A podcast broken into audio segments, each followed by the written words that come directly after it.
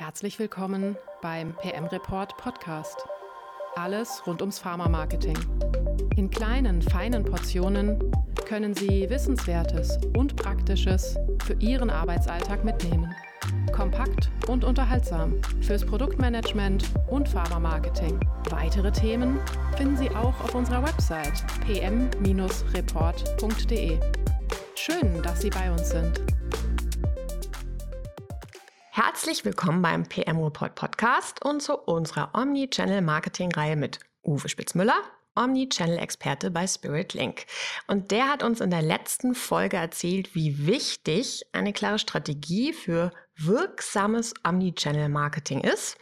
Und heute geht es um das integrierte Kommunizieren. Ein ganz schönes, schwieriges Wort. Uwe, schön, dass du wieder mit dabei bist. Ja, danke, Hanna. Hallo zusammen. So, in der letzten Folge ging es also über die Bestandteile einer Omni-Channel-Strategie. Genau. Weil, wenn wir wirksame Kommunikation machen wollen, ja, dann braucht es eben diese solide strategische Basis. Ich wiederhole es gern doch mal vom, vom letzten Mal. Mach das mal gerne. Strategischen Basis, ähm, da gehören eben die gut formulierten Businessziele, eine Zielgruppenklarheit, vielleicht in der Form von einer Segmentierung, eine gute Positionierung des Produkts mit ganz klaren Kernbotschaften, spitzen Kommunikationszielen und letzten Endes halt auch ein realistischer Taktikplan. Okay. Und neben dieser soliden Basis, was gibt es dann noch für wichtige Sachen? Also der wichtigste Erfolgsfaktor so aus unserer Sicht, aus meiner Sicht für eine erfolgreiche Omnichannel-Kommunikation ist die Verzahnung von Vertriebs-, Innen- und Außendienst. Lieber Uwe, bitte erkläre mir und uns das. das mache ich gerne. Also sobald Vertriebsinnen und Außendienst wirklich, wirklich zusammenarbeiten und ähm, Kommunikation gemeinsam planen und abstimmen, erhöht sich an und für sich relativ fix Schlagkraft, Effizienz und auch die Relevanz der Kommunikation. Weil man kann sich das so vorstellen, rein organisatorisch sind Vertriebsinnen und Außendienst eigene organisatorische Einheiten, mhm. ähm, manchmal vielleicht auch ein paar bisschen Silos. Und wenn man diese Silos jetzt auflöst, ja, dann ähm, wirkt eine Kommunikation nach außen auf die Zielgruppen auch relativ schnell deutlich abgestimmter und damit halt auch einfach homogener. So.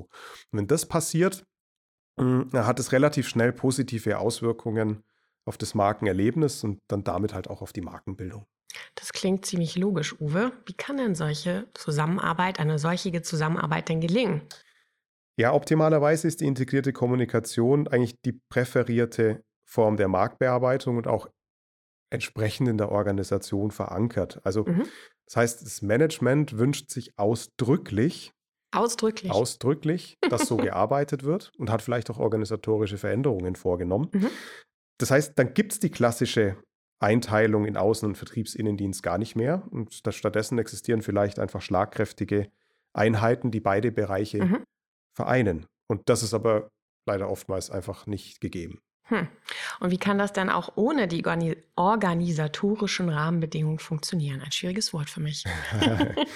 also die gute Nachricht ist, das funktioniert auch in der Regel ohne die organisatorischen Rahmenbedingungen. Okay. Was es dafür braucht, ist erstmal Offenheit von mhm. allen Beteiligten, ja, also tatsächlich integriert zusammenzuarbeiten. Und um diese Offenheit zu generieren, braucht es erstmal ein Verständnis dafür, dass integrierte Kommunikation wirklich effizienter ist und dann auch alle Beteiligten schlussendlich einfacher und schneller zum Erfolg führt. Und der Kern dieser Geschichte ist, mhm. dass die Verzahnung der verschiedenen Kanäle, Außendienst, digitaler Folder, E-Mails, Events, Landingpages, ähm, einfach sich dazu führt, dass sich die Kanäle und die Botschaften und die Wirkung gegenseitig verstärkt. Mhm. So. Und das liegt eigentlich an, an zwei Dingen. Das eine ist, dass Kernbotschaften wirklich kreativ und in attraktiven Geschichten über verschiedene Kanäle hinweg stringent erzählt werden können. Das ist eine neue Kompetenz, wenn man so will, die mhm. es braucht. Und diese Form des Storytellings, ja, die sorgt in der Regel für mehr Relevanz und dadurch auch für mehr Interaktion mit der Zielgruppe. Mhm. Was attraktiv ist, folge ich dem gern und dann erziele ich mehr Wirkung. Und das Zweite, was es bewirkt, ist, dass die gemeinsame Konzeption der Kommunikation letzten Endes auch die Wirksamkeit der Marktbearbeitung stärkt. Also sobald sich Vertriebsinnendienst und Außendienst an einen Tisch setzen und gemeinsam ihre Kommunikation planen, erhöhe ich Verständnis mhm. und erzeuge aber auch mehr Relevanz. Mhm. ähm, und Durchschlagskraft in meiner Kommunikation.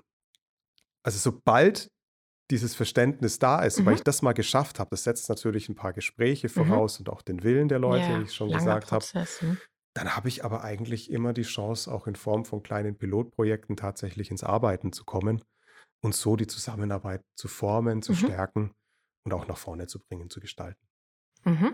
Und wie kann ich denn als Brandmanagerin oder Brandmanager das Verständnis beim Außendienst der nachhaltig fördern?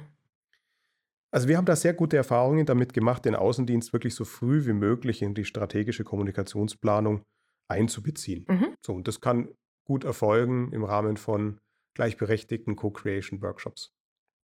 Und ähm, dabei ist es einfach wichtig, wirklich die Nutzenpotenziale der integrierten Arbeit gut herauszuarbeiten und wenn es gibt, Bedenken und vielleicht auch Ängste, die geäußert werden, ernst zu nehmen oder mhm. die direkt zu adressieren. Das baut Hürden ab. Und dabei helfen einfach wirklich klare Workshop-Konzepte. Also da lohnt es sich ein bisschen Zeit in Formate ähm, zu stecken, wie solche Workshops gut gebaut werden können, mhm. um da dann auch letzten Endes ähm, die Zusammenarbeit und das gegenseitige Verständnis tatsächlich zu fördern. Mhm. Und ein letzter Baustein, es ist halt auch wichtig, den Erfolg zu messen der eigenen Arbeit. Also wenn man sich aufmacht, Pilotprojekte umzusetzen, mhm. ähm, dann möchte ich schon wissen, was gut funktioniert und was nicht. Und es ist dann umso wichtiger, ähm, im Rahmen der Pilotprojekte Best Practices auch ähm, in die Breite zu tragen und zu teilen, was gut funktioniert und warum. Und das auch gemeinsam ein Stück weit zu feiern, wenn man tatsächlich etwas erreicht hat. Weil da noch ein Seitengedanke, wenn man eine Form der Marktbearbeitung ändert, ja, von Silo-Denken hin zu wirklich integrierten, dann handelt es sich dabei ja eigentlich immer um den Change-Prozess. Mhm. Und Change-Prozesse brauchen in der Regel Zeit. Und die darf und soll man sich hier wirklich nehmen, weil letzten Endes steigert man die Wirksamkeit und Effektivität der Kommunikation. Also gut Ding will Weile haben. Ja, so ist das. Okay. Also Faktor Zeit, was ganz wichtig, wichtiges, auch in vielen Bereichen. Auch hier, dass der Uwe sich wieder Zeit für uns genommen hat, ja, dass Sie zu uns zugehört haben. Und nächstes Mal geht es um das Thema Segmentierung und Targeting. Da freue ich mich schon drauf. Bis zum nächsten Mal. Und haben Sie heute etwas für sich mitgenommen? Das würde uns freuen. Wir hören uns in der nächsten Folge wieder. Im PM Report Podcast. Alles rund ums Pharma-Marketing.